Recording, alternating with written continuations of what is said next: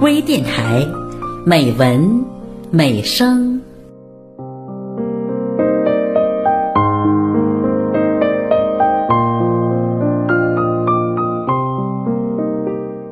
亲爱的朋友，我是主播孟薇，彭燕，笔名风吹莲，东坡故里人，中国散文学会会员，四川省眉山市诗歌学会会员，爱好散文诗歌创作，作品散见于《星星诗刊》《四川教育》《眉山日报》《眉山文艺》等刊物。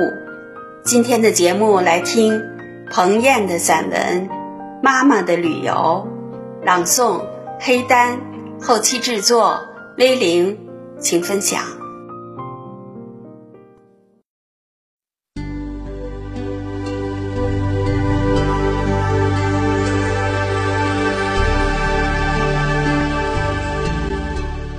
妈的旅游。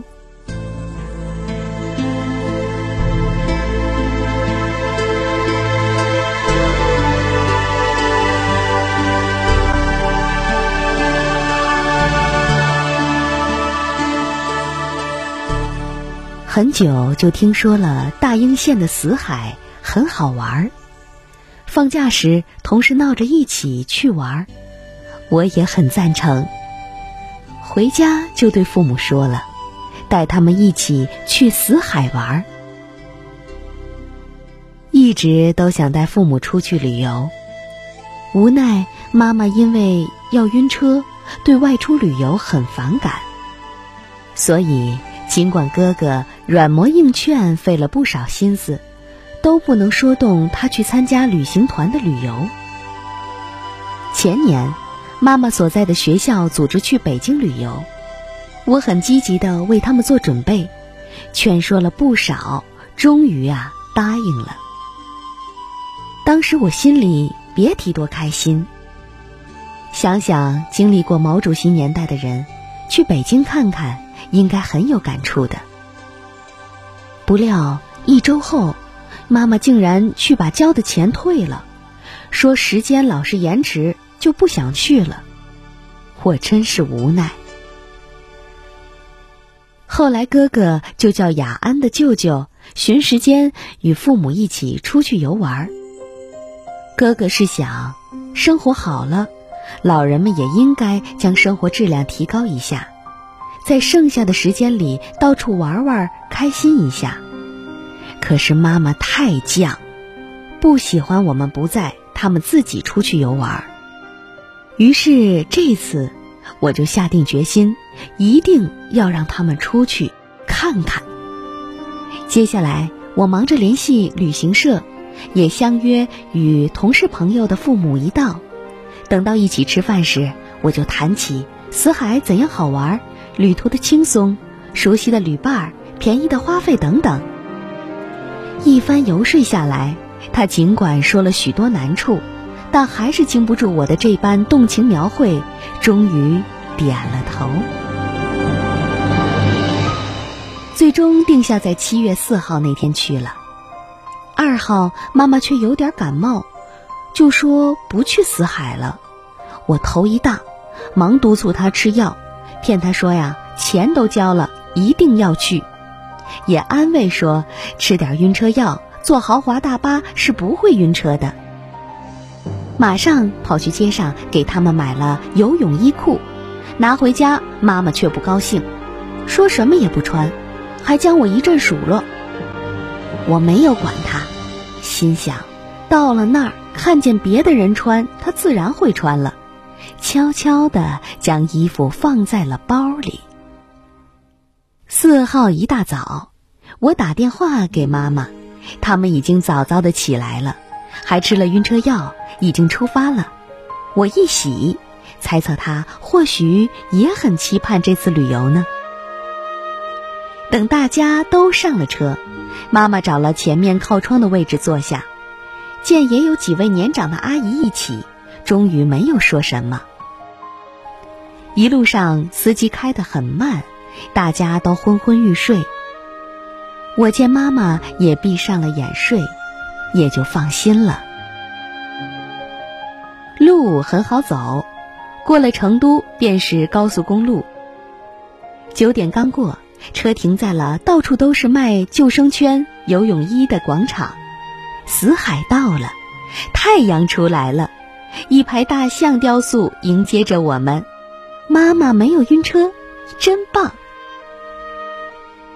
进了大门，穿过一条喷着气雾的白色长廊，几个伸着长长红色舌头的老头塑像下，一个形成于1.5亿年前的地下古盐湖的死海就呈现在我们的面前。可是阳光炙热，我们就只好径直去了室内。到了里面。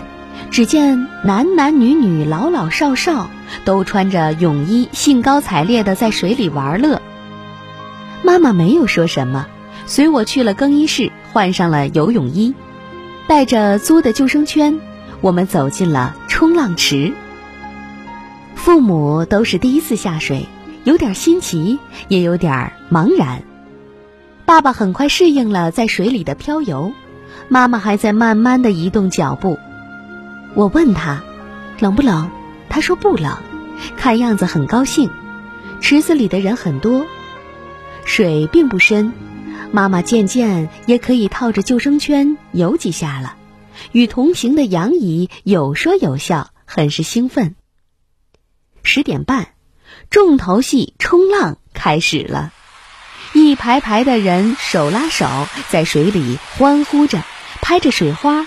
等着巨浪将人冲上去，又淹没。妈妈没有退缩，可能也不知是干什么的吧。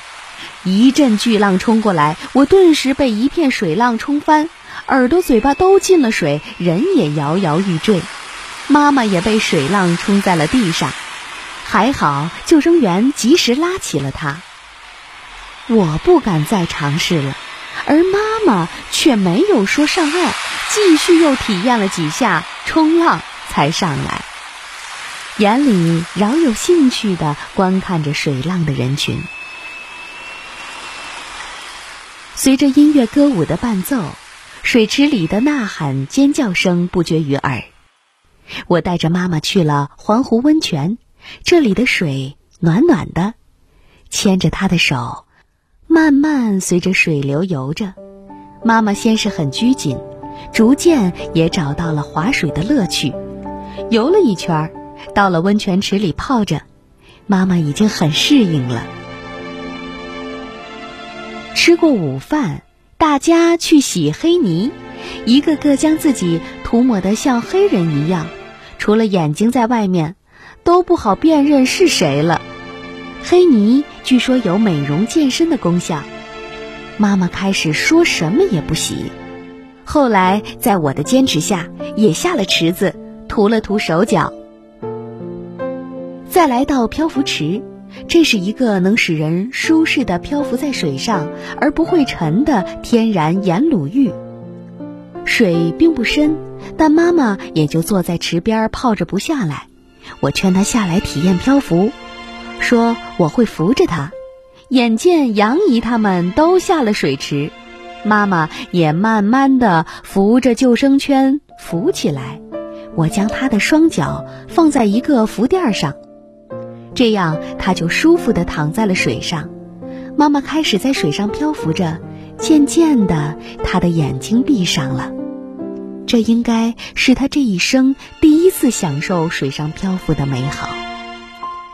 下午的冲浪，妈妈没有再去，她说玩得很开心。想休息一下了，就换了衣服坐着等我们。这时我才想起该照几张相。妈妈虽然照了，却没有留下她穿着游泳衣在水里的照片。一行人依依不舍地告别了死海，高高兴兴地坐上了回家的大巴。妈妈依旧没有晕车。第二天，妈妈来电话说昨晚睡得很好，很舒服。我忙说：“下次您还要跟我们出去玩啊？”他没有吭声。呵呵。